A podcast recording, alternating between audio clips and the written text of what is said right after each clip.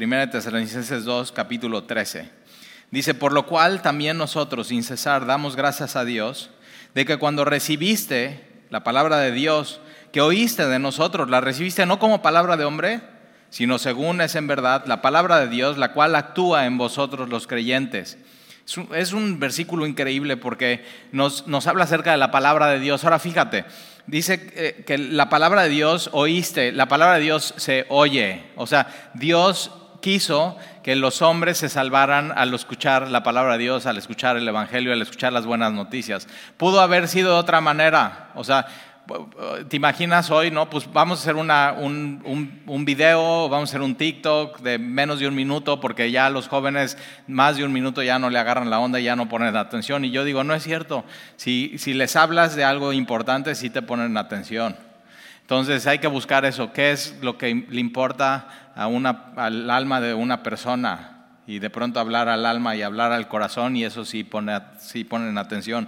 Pero pudo, o sea, pudo haber sido por, por un, una obra de teatro, o sea, que la gente se salve por ver una obra de teatro y Dios dijo no, por la predicación. dice Pablo, la locura de la predicación, o sea, es una locura que así Dios quiera salvar, por oír la palabra de Dios. Ahora, la palabra de Dios tú puedes oírla, dice, como palabra de hombre o como palabra de Dios. Ahora, si escuchas la palabra y la tomas como palabra de Dios, la palabra de Dios va a funcionar en tu vida. Dice, en la vida del creyente.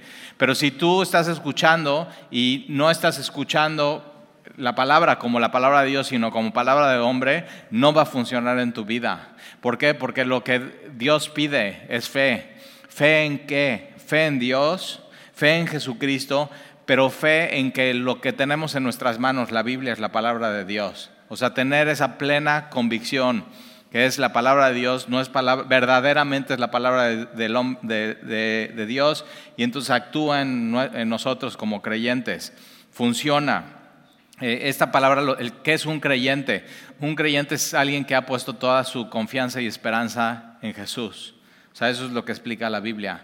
Y no solamente eso, sino que, que sabe que la palabra de Dios es la palabra de Dios. Eso, es muy importante. Versículo 14, porque vosotros hermanos viniste a ser imitadores de las iglesias de Dios en Cristo que están en Judea. Me encanta esta frase, mira, las iglesias de Dios en Cristo que están en Judea. Y en este tiempo no había denominaciones. Y si tú eres de semilla, o sea, si tú naciste de nuevo en semilla, semilla es tu primera iglesia, y llegan y te y dices, no, estoy yendo a una iglesia cristiana, y, alguien que tiene tiempo en el cristianismo te va a decir, ¿y qué denominación es? Y tú estás, ¿qué? O ¿Qué es eso? O sea, ¿cómo se come eso? Pero en este tiempo no había denominaciones. En este tiempo la verdadera iglesia era las, y fíjate cómo dice, las iglesias de Dios. Ahora, la palabra iglesia es eclesia. En este tiempo eh, no tenía una, eh, la palabra no tenía una connotación religiosa. Hoy piensas en iglesia y tiene una connotación completamente religiosa, pero en este tiempo no. Era la asamblea, el lugar donde la gente se reunía con un propósito. Eso es, eso era la iglesia. Un lugar donde se reunían gente de diferentes contextos y diferentes lugares con un propósito. Ahora nosotros somos la iglesia eh, y dice que somos la iglesia de Dios. O sea, eso es lo que hace la diferencia. Y nos reunimos por una razón, porque somos de Dios. Entonces esa es la verdadera iglesia. Somos, somos de Dios, somos sus hijos. Él nos compró con la sangre de su Hijo Jesucristo. Eh, eh, le pertenecemos a Él. Él. Él es nuestro Dios, pero nosotros somos suyos. Entonces eso es lo que hace la diferencia. Entonces dice las iglesias de Dios en Cristo. En Cristo es una de las palabras favoritas de Pablo, en Cristo. O sea que tu vida está en Cristo, tu identidad está en Cristo, tu esperanza está en Cristo, tu fe está en Cristo. o sea, todo, tu, tu mente, tus ojos están en Cristo, tu alma está escondida en Cristo. O sea, toda tu vida gira alrededor de Cristo. Esa es la iglesia. Entonces, las iglesias de Dios en Cristo Jesús que están en Judea, que están en un lugar. Entonces, la geografía, eh, ¿qué seríamos nosotros? Entonces, cuando te pregunten de qué denominación eres, entonces, si quieres ser muy bíblico, tendrías que decir, soy de las iglesias. Ahora, no dice la iglesia de las iglesias, porque hay muchas, o sea, hay, hay muchas iglesias que son de Dios y que han puesto su esperanza en Cristo, es decir, lo esencial, que una cosa esencial de las iglesias verdaderas de Dios es que algo esencial es que la, tu vida eterna no depende de ti, sino depende de solamente poner tu fe en Jesús, en lo que Él hizo por ti, en su obra terminada. Entonces, eh, es por la fe en Jesús que somos salvos, no es por obras, es por fe. Entonces, eh, nosotros somos de las iglesias, que somos de Dios, estamos en Cristo Jesús, en Veracruz. No somos la única iglesia, hay otras iglesias. Ahora, ¿por qué denominaciones? O sea, porque eso vino mucho, mucho después. Ahora, denominaciones porque es una manera de, como identidad de, de, qué es lo que creemos que no es lo esencial. Lo esencial tiene que ser lo esencial, pero hay cosas no esenciales, ¿no? que son posturas de diferentes organizaciones, movimientos y denominaciones que tú te identificas con otras y entonces decimos, no, pues somos parte de esta denominación. Eh, eh, y, mucho es por formas, por gustos, por cómo. Ahora, por, ejemplo, nosotros como iglesia, nuestro sello es que venimos y la adoración no se trata de nosotros, adoramos a Dios. O sea, estás, es cristocéntrica, está centrada en Él y no en el hombre. No, no es humanismo, sino es, es adorar, glorificar a Dios, amar a Dios. Y, y nuestro movimiento está centrado en qué? En la palabra de Dios. Eso es. O sea, dedicamos tiempo a la adoración, a la palabra de Dios, a la partición del pan y a las oraciones. Cuatro cosas, Hechos 2.42. Entonces, y tiene mucho que ver con la personalidad de la iglesia, de los líderes, eh, dónde haces el énfasis, y por eso se fueron creando las denominaciones, pero es realmente la iglesia de Dios en Cristo que está en un lugar geográfico. Eh, ahora, Pablo ya había dicho en el en el capítulo 1 de 1 Tesalonicenses 1.6, dice, ustedes los tesalonicenses han venido a ser imitadores de, nosotros, de Pablo, de Silas y de Timoteo. Ahora, tú necesitas, cuando, cuando empiezas a caminar con Jesús, con Jesús, cuando empiezas a venir a una iglesia, tú necesitas gente que te ayude a ver cómo se ve un cristiano. Y que tú puedas decir, ok, si yo imito a esta persona en su forma de ser, en su forma de hablar, en su forma de comportarse, en lo que piensa y en lo que cree, así se ve un cristiano. Para mí, por ejemplo, cuando empecé a caminar con Jesús en la Ciudad de México, en una iglesia, para, yo, para mí como que mi, mi, mi fuente de imitación era Gerardo. Era el que me empezó a, a disipular, era el que los martes me daba un estudio bíblico y entonces yo veía su, su, forma de ser, su forma de hablar, su forma de comportarse y digo, así se ve un cristiano y empecé a imitar a Gerardo. Pero entonces, ¿qué es lo que dice 1 Tesalonicenses 1.6? Ustedes han venido a ser imitadores de nosotros, pero sobre todo imitadores del Señor Jesucristo. Entonces, si tú quieres, tú tienes que buscar como cristiano a quién imitar. Ahora tienes que buscar un cristiano maduro un cristiano que ya, o sea, que, que ya pasó la prueba de, de, tribulación, de dificultad, que ya fue probado por Dios y que ya lleva tiempo caminando con Él. O sea, que sabe tomar decisiones, que sabe leer su Biblia, que sabe contestar una pregunta cuando tengas. Y, y, eso, por ejemplo, los grupos de oración y los grupos de navegantes sirven mucho para eso, para que tú puedas tener una conexión con alguien y imitar, imitar su fe. Pero busca un cristiano maduro, ¿eh? es muy importante eso. Y que crea en qué, en que las escrituras es la palabra de Dios. Sobre todo eso, eso es, muy, muy, que sepa usar bien la palabra de Dios en su vida, no solamente enseñarla, sino en su vida poder aplicar la palabra de Dios. Entonces, imitar a otros cristianos, imitar al Señor Jesucristo, pero también dice aquí que se puede imitar a, a una iglesia, porque viniste a ser imitadores de las iglesias de Dios en Cristo Jesús que están en Judea, pues habéis padecido. Ahora, los tesalonicenses sufrieron persecución y grueso, ¿eh? O sea, tres semanas Pablo estuvo ahí enseñando y los judíos eh, eh, no, ya no quieren, quieren callar a Pablo, quieren ir en contra de su mensaje, quieren ir en contra de los cristianos y Pablo se tiene que huir de, de Tesalónica, va a Berea, empieza a enseñar en Berea el Evangelio, los de Tesalónica se enteran que Pablo está en Berea y van y los siguen persiguiendo hasta Berea.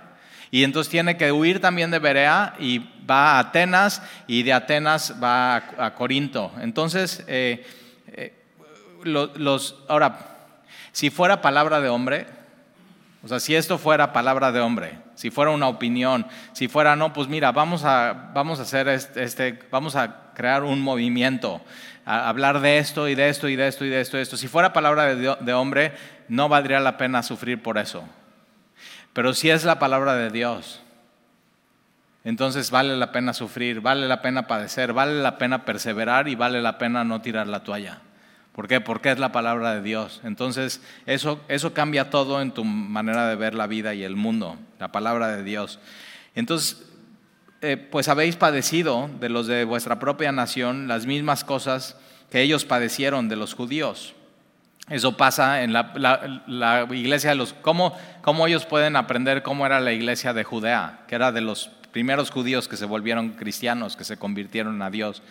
Es en el libro de Hechos, el libro de Hechos capítulo 2, eh, están en el aposento alto, todos son judíos, están orando, están esperando la promesa de Jesús, del Espíritu Santo, cae el Espíritu Santo sobre ellos, Pedro predica, hay hombres de todas, hay, pardos, hay medos, hay elamitas, hay de Mesopotamia, hay de Capadocia, hay de Pontos, hay de Asia, hay de Frigilia, hay de eh, Egipto, hay, hay, de Sirene, de, de África son judíos que están ahí, que fueron a las fiestas de Pentecostés, escuchan el mensaje del Evangelio, muchos de ellos se convierten, creen en el Señor Jesucristo y esa es la primera iglesia, pero ¿qué es lo que sucede? Los que no se convierten en Jesucristo y los judíos empiezan a perseguir a los cristianos. O sea, eso es. Eh, el primer mártir es, es eh, eh, Estefano, Estefan, es el primero que muere como mártir. Y ahora, ¿qué es lo que pasa? Que tú lees el libro de Hechos y los cristianos, ¿con quién crees que, con quién crees que quieren estar? Con otros cristianos. O sea, sí, es, eso.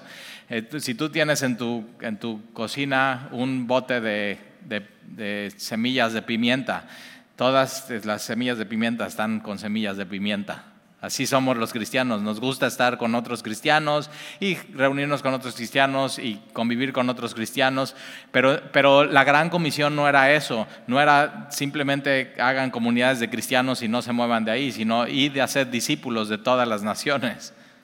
Y comenzando dónde? En Jerusalén, en Judea, en Samaria y hasta lo último de la tierra, pero ¿qué crees? No van y no se mueven. Y Dios entonces lo que empieza a hacer es, empieza a permitir persecución.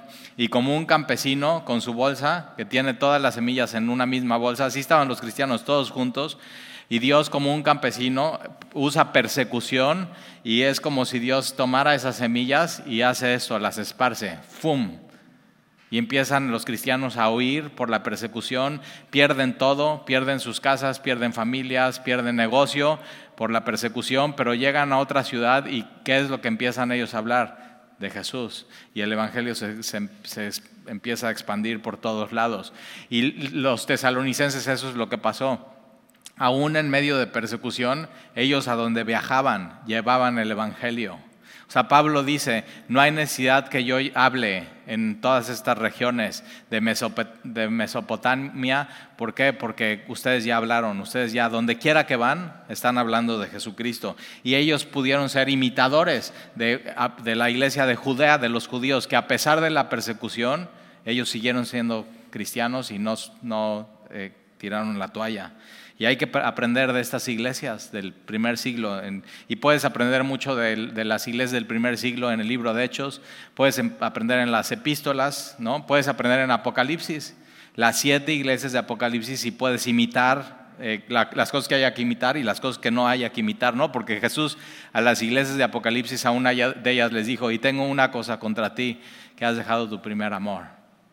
Entonces regresa. Pero entonces puedes imitar el regresar a tu primer amor y, amar a Jesús como, como, como, empezaste.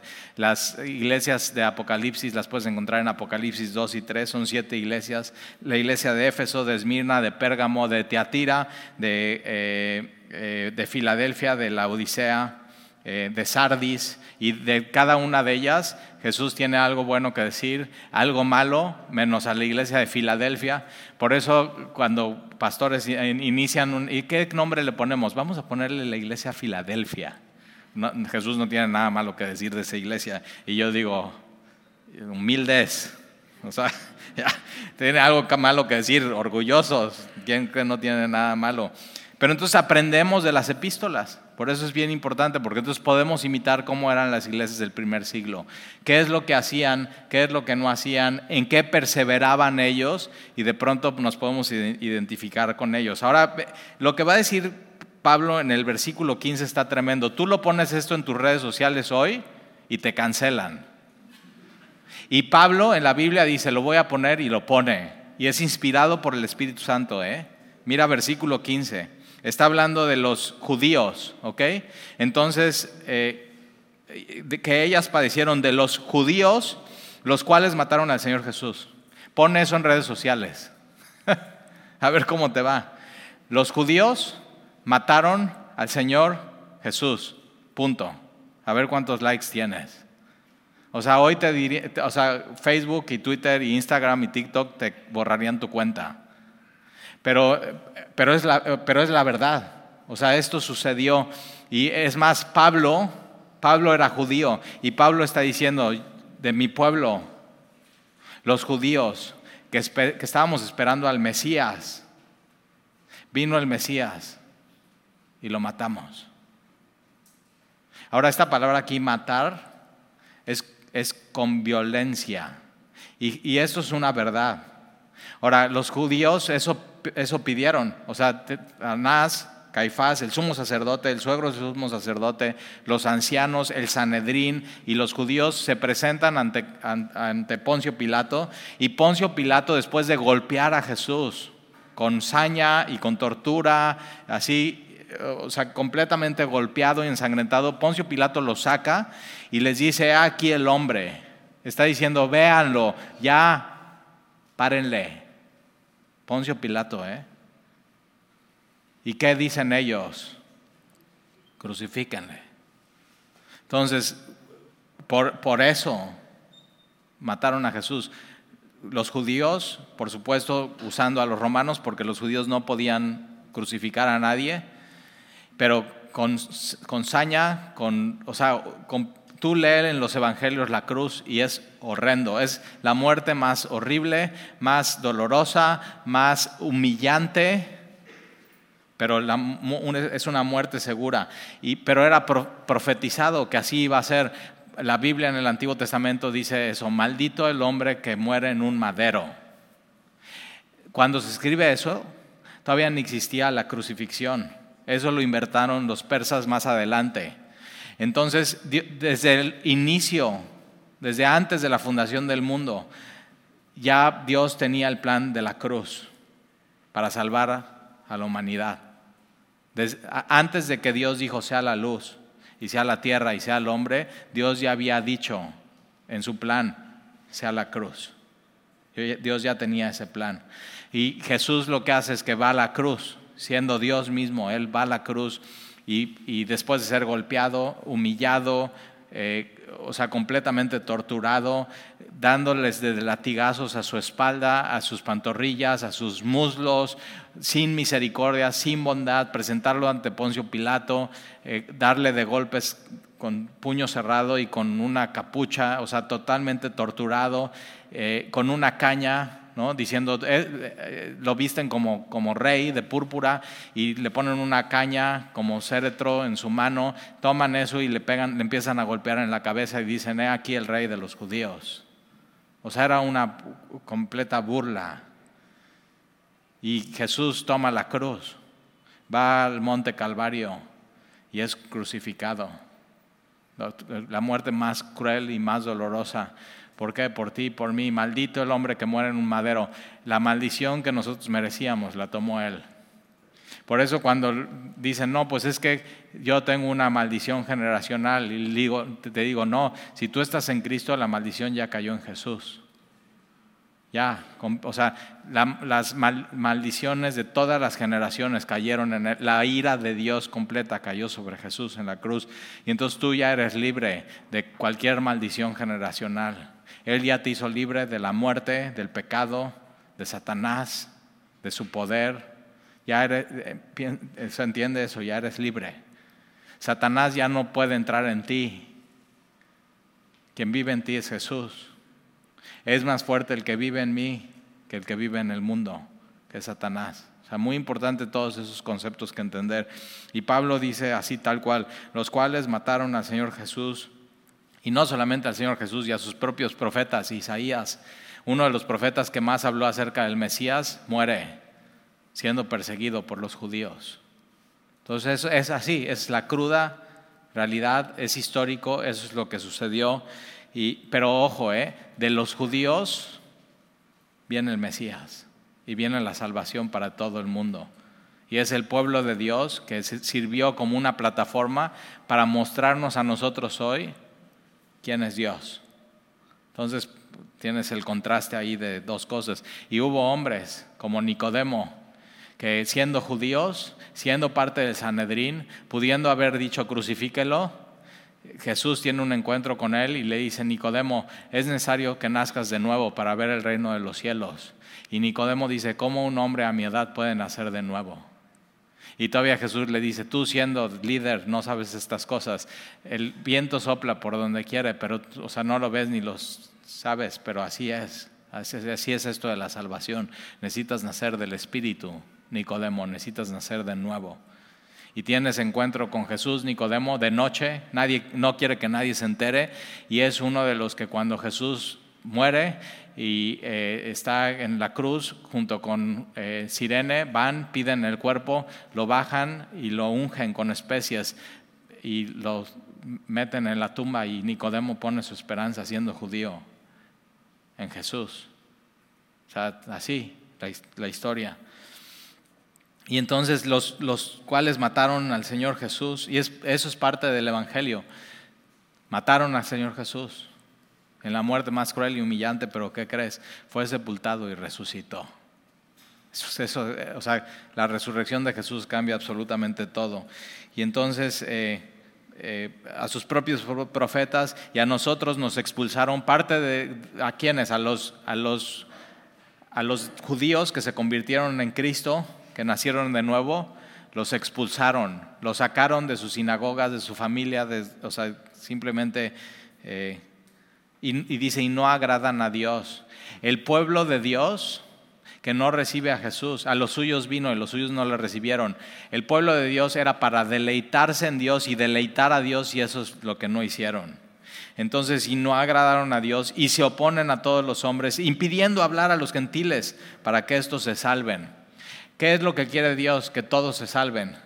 Y ellos que estaban haciendo, no les hablen para que no se salven. Así. Entonces no estaban impidiendo a los hombres que estaban llevando el Evangelio, estaban, estaban yendo contra Dios, estaban oponiendo a Dios. Y entonces el, el, pueblo judío que estaba oponiendo a su propio Mesías, que no lo reconoció, así colman ellos siempre la medida de sus pecados, pues vino sobre ellos la ira hasta el extremo. ¿Por qué? por rechazar el Evangelio y por impedir que el Evangelio llegara a otras personas. Colman, así hasta el colmo de, sus pecados, vino sobre ellos la ira al extremo. Ahora eso pasa, si te acuerdas, cuando el, pueblo de Dios empiezan con la idolatría, lo estamos viendo en el Antiguo Testamento, y son llevados unos a Siria, a cautiverio y otros a Babilonia. Eso sucede, aquí tienes una profecía, en el año 70 eh, están adorando tanto al templo, están adorando tanto el Shabbat, que se les va el Mesías, o sea, simplemente no les pasa por aquí que ya vino el Mesías, llega Tito con su ejército y destruye Jerusalén. Pero no solamente está hablando de Babilonia ni de Tito, sino está hablando escatológicamente. Y dices, ¿qué es eso? Escatología es el estudio del fin del mundo. Dices, órale, eso sí me interesa, háblame más. Por eso cuando sale una película de el apocalipsis y el Armagedón, así dices, vamos, se está poniendo re bueno, quiero saber cómo eso. Ahora, algunos dicen, ¿no? Y ahorita tiene, o sea, tienes que tener cuidado con las noticias porque antes era el coronavirus, inicia en Wuhan, no sé qué, después fueron las vacunas. Después de las vacunas fue Ucrania y Rusia. Y ahorita de qué están hablando, así hay, se ve como el río de información, cambio climático todo el tema de Europa y de la luz y de la energía, así. O sea, y, muchos dicen, no, es que el mundo se, se, va a acabar por el cambio climático. Y yo digo, eso dice Bill Gates y ellos, pero eso no dice, no dice Dios. O sea, y sí, sí, hay que cuidar los recursos naturales, hay que cuidar de no contaminar el mar, hay que cuidar de no usar tanto el coche. En cuanto se pueda usar autos eléctricos, te compras tu auto eléctrico. O sea, sí, muy bien todo eso. No tires popotes, pobres tortugas y delfines. O sea, sí, pero el mundo no se va a acabar por el cambio climático. Eso no enseña la Biblia. El mundo se va a acabar como tú y yo lo conocemos cuando venga Jesús. ¿A qué? A juzgar vivos y muertos y Él va a pachurrar el botón y va, el mundo como lo conoces va a completamente desaparecer y la Biblia enseña que va a haber cielos nuevos y tierra nueva. Para, entonces ya todo así, no, no es reciclado, no, vamos a reciclar, no, no, no es reciclado, es nuevo. ¿Cómo ves? Nuevecito. Así los ríos nuevos, el mar nuevo, todo eh, el, nuevo cielo, nuevo cielo sin contaminas, nada, todo nuevo. Y yo digo, yo quiero ver eso. Y, y, para ver eso vas a tener que tener un nuevo cuerpo resucitado. Y eso lo ofrece el Evangelio de Jesucristo. Necesitas ser de Dios y necesitas estar en Cristo para poder ver eso en tu vida. Eso está padre, eso está bien. Y entonces, catológicamente esto va a suceder. Un día Jesús va a venir a juzgar a los vivos y a los muertos. Y entonces vendrá el, fin del mundo como lo conocemos. Versículo 17. Pero nosotros, hermanos, separados de vosotros por un poco de tiempo, es, esto un poco de tiempo es muy importante. Entonces, lo que sucede es que Pablo tiene que, huir de Tesalónica por la, por la, persecución y Pablo dice, nosotros estamos separados de nosotros. Esta palabra separado es una palabra muy fuerte, es como, como un padre separado de su hijo y el hijo queda huérfano. Nosotros separados de vosotros por un poco de tiempo y, Pablo se siente así, o sea, llevaba tres semanas enseñándoles a la iglesia como, como, que, como una nodriza cuidando a sus hijos, como un papá exhortando y animando a sus hijos y de pronto me tengo que ir y se quedan huérfanos. Eso es lo que sucedió, esa es, la historia de, los de Tesalónica. Entonces, separados de vosotros, pero, pero ojo, eh, por un poco de tiempo, de vista, no los puedo ver. En ese tiempo no había Zoom, no había WhatsApp, no había FaceTime, no había nada. No, es de que ah, vamos a hacer una reunión virtual, nada. Separados de, no nos podemos ver, no es de manera presencial, pero no separados de corazón. Ve el corazón de Pablo, mi corazón sigue ahí con ustedes. Me tuve que ir, pero mi, corazón, mi amor por ustedes sigue y permanece. Tanto más procuramos con mucho deseo ver vuestro rostro, por lo cual quisimos ir a vosotros Acuérdate que Timoteo regresa y trae noticias de, de Tesalónica, pero también escucha rumores. Y uno de los rumores, al leer esta carta, parece que es que la iglesia dice, no, es que Pablo se fue de un día para otro y nos abandonó y no nos ama. Y esa es la mentira que usa Satanás en tu vida a veces. O sea, así, de Satanás quiere que estés con despecho Así, es que no, no, me enfermé una semana y no vine a semilla y nadie me habló. Digo, pues ¿cómo queremos, o sea, cómo quieres que te hablemos si no nos mandas decir que te enfermaste? Pero ese es, tienes que tener cuidado con eso en tu corazón, el despecho a la iglesia, como, como tener despecho, como que tener así, no, pues es que no me aman, no me quieren, no se ocupan de mí. Y, esto pasa con Pablo y Pablo le está diciendo, no, no, no, nosotros, a mí me gustaría estar ahí con ustedes, me gustaría no solamente estar, sino ver su rostro y, mi, preocupación son ustedes, mi corazón está con ustedes. Eh, por lo cual quisimos ir a vosotros, yo Pablo ciertamente y una otra vez, pero Satanás nos estorbó. En tres semanas Pablo una de las cosas que les enseñó es de Satanás. No les enseñó las tres semanas todos los días de Satanás, pero es parte de saber, Satanás, Satanás es el, es el enemigo, Satanás es el adversario, Satanás es el acusador, Satanás es el tentador. Ahora, no tiene el mismo poder que Dios, Dios es el creador, Satanás es creado. cuando cuando Jesús camina por Galilea y viene un hombre endemoniado, el demonio se hinca ante Jesús y le pide permiso.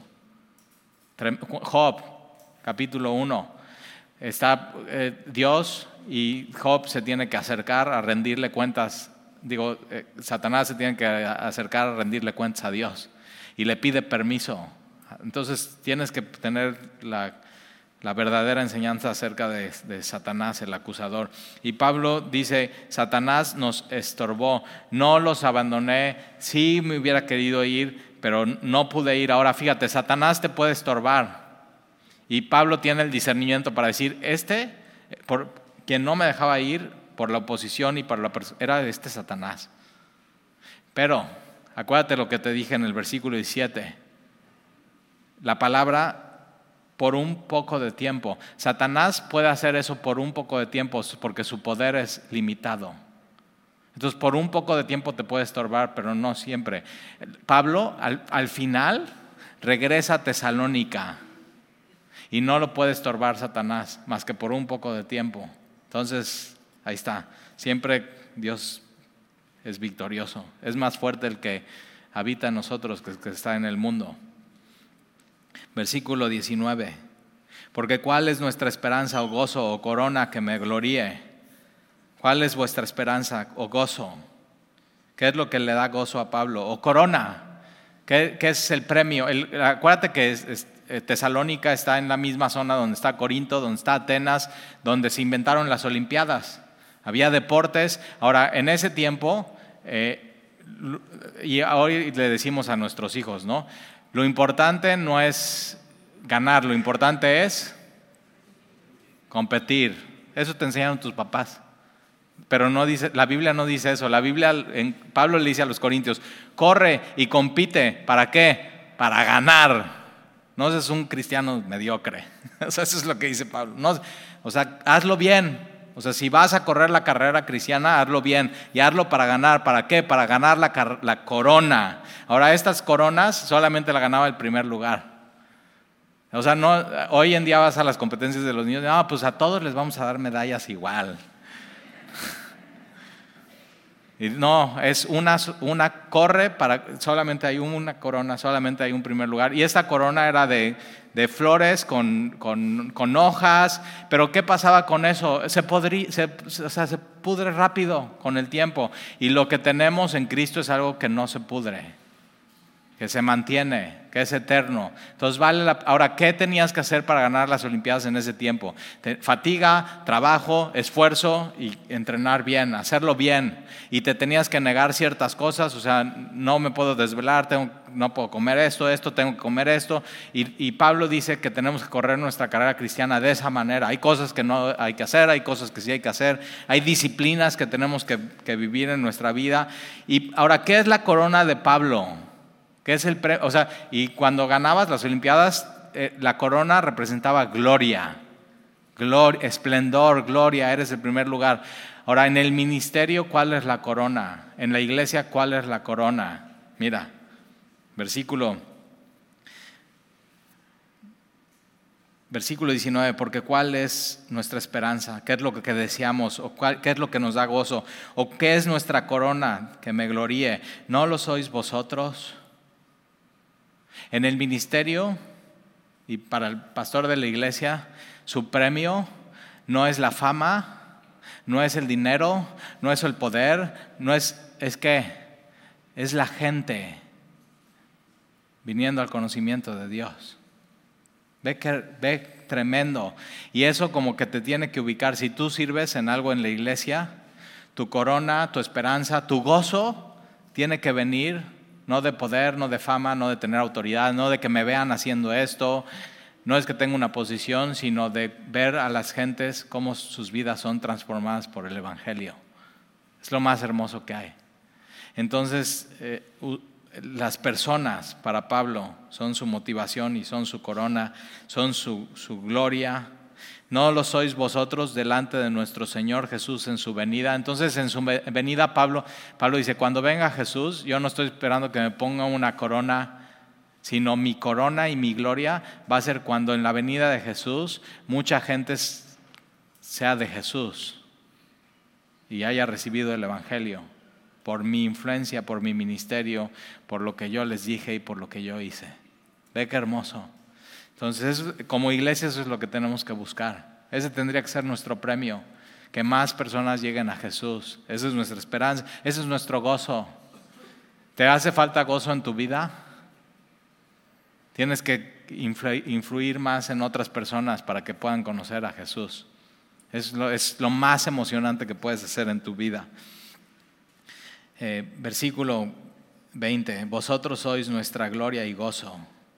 ¿Qué? Que sigan en la fe, que Dios sea su esperanza, Jesucristo, el amor. Versículo 1, por lo cual no pudiendo soportar más, que, para qué, o sea, Pablo dice, estoy, o sea, me corrieron de Tesalónica, fui a Berea, de ahí fui a Atenas y ya no aguantaba más. ¿Qué no aguantaba Pablo? Saber cómo estaban los de Tesalónica. O sea, eso es lo que le mueve a Pablo las personas. Dice, por lo cual no pudiendo soportarlo más, acordamos quedarnos solos en Atenas y enviamos a Timoteo, nuestro hermano, servidor de Dios y colaborador nuestro en el Evangelio de Cristo, para confirmaros y exhortaros respecto a vuestra fe.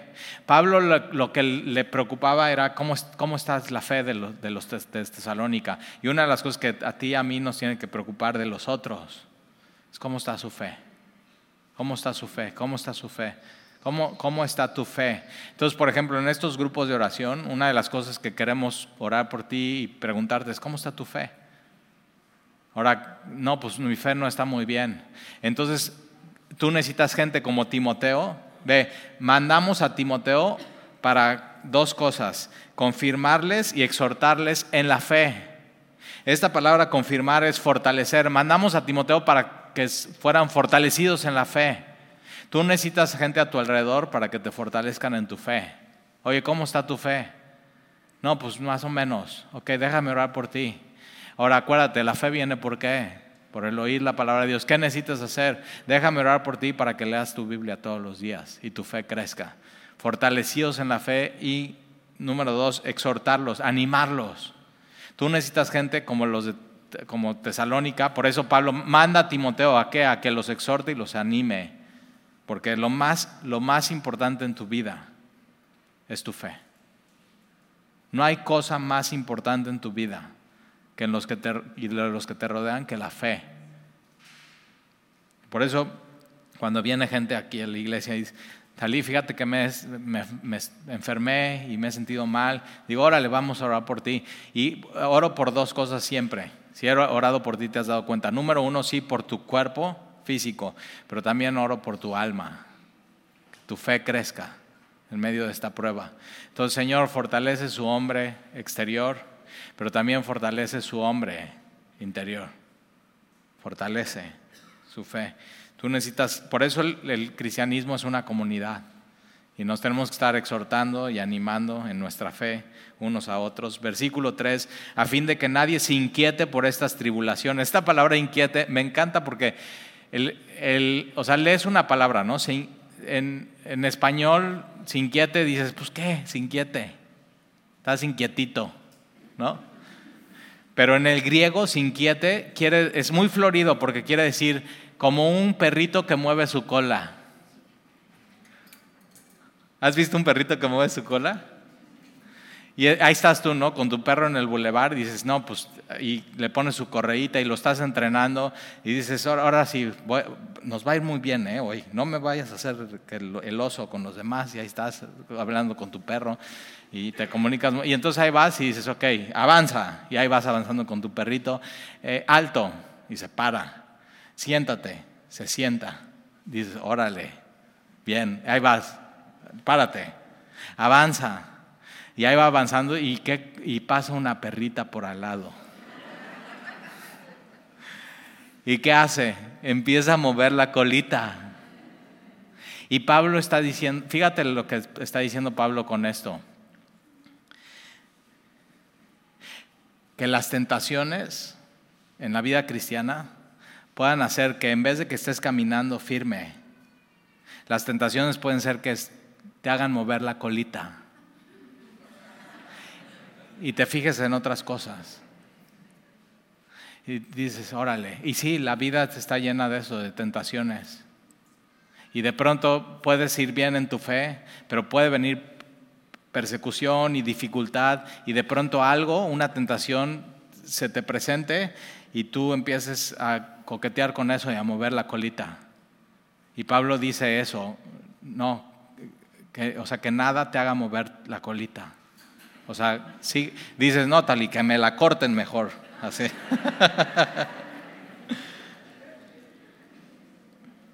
Pero hay tentaciones en la vida. Y entonces dices, no, pues yo así, no nada más que me corten la colita, que me pongan así como caballo. Pero hay tentaciones en la vida y, dice versículo 3, a fin de que nadie se inquiete por, por estas tribulaciones, porque vosotros mismos sabéis que para eso estamos puestos. Esto está tremendo. Los cristianos estamos para esto, ¿para qué? Tribulación. Y o sea, hay veces que decimos ¿no? a nuestros amigos, no, ven, te voy a, están pasando por situaciones, no, ven, te invito a la iglesia y de veras ya, si tú aceptas a Jesús en tu corazón, todos tus problemas se van a acabar. Y Pablo dice, no, para, eso, para esto estamos puestos, para tribulaciones más. Pablo dice en el libro de Hechos, es necesario que a través de muchas tribulaciones entremos en el reino de los cielos. Es necesario que a través de muchas tribulaciones entremos en el... Ahora, el, el fin de la tribulación no la tribulación, simplemente es un medio para qué, para el reino de los cielos, para vida eterna. No vivimos para la tribulación, o sea, nuestra esperanza no está en las tribulaciones, sino en la vida eterna. Pero entonces podemos ver las tribulaciones y los problemas en este mundo de manera diferente. Ahora, ¿quién no tiene, o sea, hasta los, o sea, los no cristianos, tus amigos no cristianos no viven tribulaciones? y dificultades y problemas. Sí, vivimos en un mundo caído. Pero nosotros los cristianos algo diferente. Nosotros a través de muchas tribulaciones tenemos acceso al reino de los cielos. Entonces podemos vivir las tribulaciones con una esperanza diferente, con nuestros ojos puestos en Jesús. Y en medio de las tribulaciones nada nos mueve. Entonces seguimos firmes en el Señor. Para esto estamos puestos, porque también estando con vosotros os predecíamos que íbamos a pasar tribulaciones. Parte de la enseñanza de Pablo estas tres semanas es, les, les predecimos que si se convierten a Jesús van a tener tribulación. ¿Y qué dice Jesús? En este mundo tendréis tribulación, pero confía, cree, ten esperanza, porque yo he vencido al mundo. Entonces ahí está, ahí está nuestra diferencia como cristianos. Porque también estando con vosotros os predecíamos que íbamos a pasar tribulación como ha acontecido y sabéis. Por lo cual también yo, no pudiendo soportar más, envié para informarme de, vuestra fe. Lo que más le preocupa a Pablo es la fe. No sea que os, hubiera tentado el tentador y que nuestro trabajo resultase en vano. Pero cuando Timoteo volvió de, de vosotros a nosotros y nos dio buenas noticias de vuestra fe y amor, Ve, dos cosas. Fe y amor. Aquí, en estas dos palabras, puedes encapsular todo lo que es ser cristiano. Fe y amor. Fe puesta en Jesús, tu fe puesta en Dios, toda tu esperanza y tu confianza en eso, en el Dios de la Biblia. Y número dos, amor. ¿Amor para quién? Para con Dios. Amar a Dios por sobre todas las cosas y amor ¿Por quién? Por los demás. Así, dos palabras cristalizan todo lo que es ser cristiano, fe y amor. Entonces Timoteo regresa y, buenas noticias de fe y amor y que siempre nos recordáis con cariño, deseando veros como también nosotros a vosotros. Por ello, hermanos, en medio de toda nuestra necesidad y aflicción fuimos consolados. ¿Qué es lo que le consuela a Pablo? Mis hermanos en Tesalónica tienen fe y amor. Algo en medio de tribulación y en un mundo caído, algo que te tiene que consolar a ti, fortalecer, es ver cómo otros están siendo transformados por Dios. Eso. Es, eh, al cristiano eso es lo que le da sabor a su vida, ver cómo Dios obra en los demás. Fuimos consolados de vosotros por medio de vuestra fe, porque ahora vivimos y vosotros estáis firmes en el Señor. Si, si ustedes no estuvieran firmes en el Señor, estaríamos, o sea, nos estaríamos muriendo. Pero si están bien en el Señor, ¿qué vivimos? Esto nos da vida. Esto nos anima, esto nos alegra. Por lo cual, ¿qué acción de gracias podemos dar a Dios por vosotros? Por todo el gozo con que nos gozamos a causa de vosotros delante de nuestro Dios. ¿Qué es lo que, más gozo le debe causar a un cristiano? Es ver cómo otros cristianos confían, aman a Dios y se aman unos a otros. ¿Cómo está su fe? Para mí no hay cosa más emocionante que cuando invitas a un invitado, se predica el Evangelio, lo capta, lo cacha y regresa. Y va creciendo en el Señor y después se inscribe en navegantes y crece en el Señor y no hay... Si, dices, Talí, mi vida no es nada emocionante, empieza a hacer eso con tu vida. No hay mayor gozo, no hay mayor emoción que ver a otras personas siendo tocadas por Dios. O sea, pruébalo, vívelo, velo, tú. Gozo. Si necesitas gozo, de ahí viene, es una fuente de gozo. Nos gozamos a causa de vosotros delante de nuestro Dios, orando de noche y de día con gran insistencia para que veamos vuestro rostro y completemos lo que os falta a vuestra fe. Mas el mismo Dios y Padre nuestro y nuestro Señor Jesucristo dirija nuestro camino a vosotros. Esta es una buena oración. Señor, dirige mi camino. Ora esto en tu vida. Señor, dirige mis pasos en todo lo que haces. Dirige mi camino. Versículo 12, y el Señor os haga crecer y abundar en amor. Siempre hay lugar para crecer en esto, en amor. O sea, Dios no va a estar, oye, no, tal y sabes que ya me fijé y ya estás amando demasiado. No, siempre puedes crecer en amor. Siempre hay un lugar, un espacio para eso. Crecer y abundar. O sea, abundancia habla de un chorro, un chorro entonces siempre vas a poder amar un chorro más, más amor. ¿Para qué? Para con Dios, amarlo un chorro más, para, pero también para con los demás, para con los de adentro, porque mira lo que dice. Ahora, tú no puedes, o sea, tú no te puedes despertar un domingo y decir, ahora sí, hoy le voy a echar todas las ganas para amar a Dios y amar a mis hermanos. Venga, venga, tú eres el más amoroso. No, no ve de dónde viene de orar con Dios y decirle, Señor, tú ayúdame, mira, y el Señor os haga. El Señor lo puede hacer en tu vida. Es su obra en ti, que tú puedas amar a los demás. Entonces tú una oración que puedes hacer por ti es, Señor, ayúdame a amar más a los demás. Ayúdame. Ah, y puedes orar por, los de tu familia. Señor, te pido por mi familia que pueda ser una familia que ame a los demás con, con tu amor. ¿De dónde viene el amor? De Él, de Dios. Entonces, si el Señor os haga crecer y abundar en amor, unos para con otros dentro de la iglesia. Ahora, esto está fácil. Amarnos unos a otros en la iglesia, pero no, ah, oh, ahora dices, no, Tali, no está fácil. Hay unas aquí de la iglesia que me caen re mal. Y, o sea, la Biblia dice, de, o sea, de, qué te sirve que amas a los que te aman y los que, o sea, ¿de qué sirve eso? No, ama, ama a los que no. Entonces, ¿verdad que sí necesitas orar? Señor, dame amor por los que no quiero amar. Así que dices, ay, ahí viene esta hermanita, vente, vámonos a sentarnos por acá. Y no, y que puedas ir decir, hola, ¿cómo estás? ¿Qué puedo orar por ti? ¿Verdad que sí se puede crecer en amor?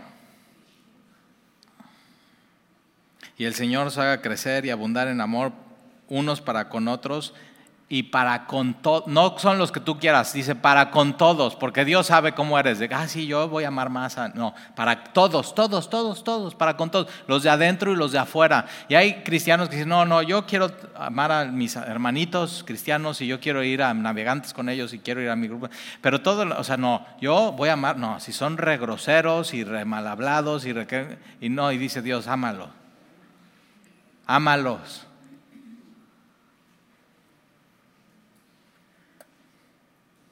Entonces no te puedes llevar con puros cristianos. O sea, sería padre, ¿no? En tu empresa todos cristianos, no trabajas y así, y en una escuela de puros cristianos y tu iglesia puros cristianos, y, pero no, eso no es el cristianismo. Porque acuérdate, Dios quiere que todos se salven. Si tú estás aquí hoy es porque Dios te quiere salvar, porque te ama y porque alguien te trajo. Eso es el cristianismo. Entonces el Señor os haga crecer y abundar en amor unos para con otros y para con todos, como también lo hacemos nosotros para con vosotros. Entonces sí, eh, necesito más esto en mi vida. Amar a los de adentro, amar a los de afuera y abundar. Un chorro de amor, un chorro de amor. entonces necesito depender de Dios y que Él derrame su amor en mí para que yo pueda amar a los demás. Entonces oramos por eso.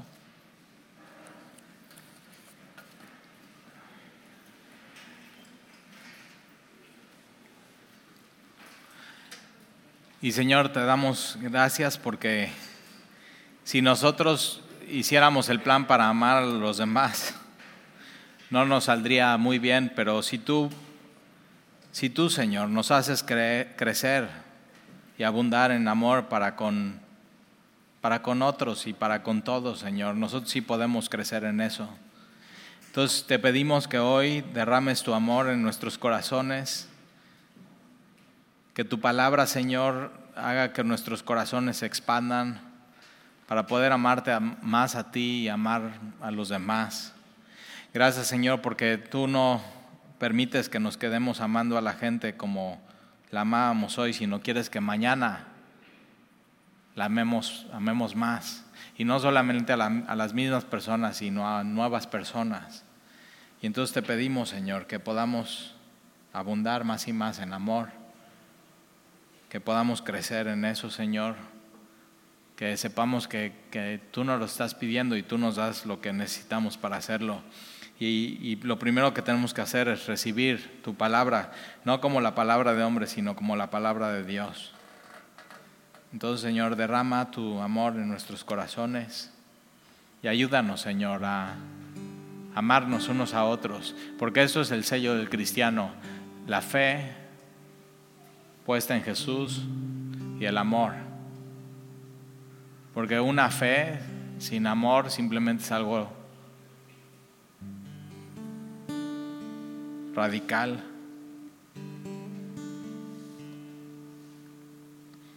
Y un amor sin fe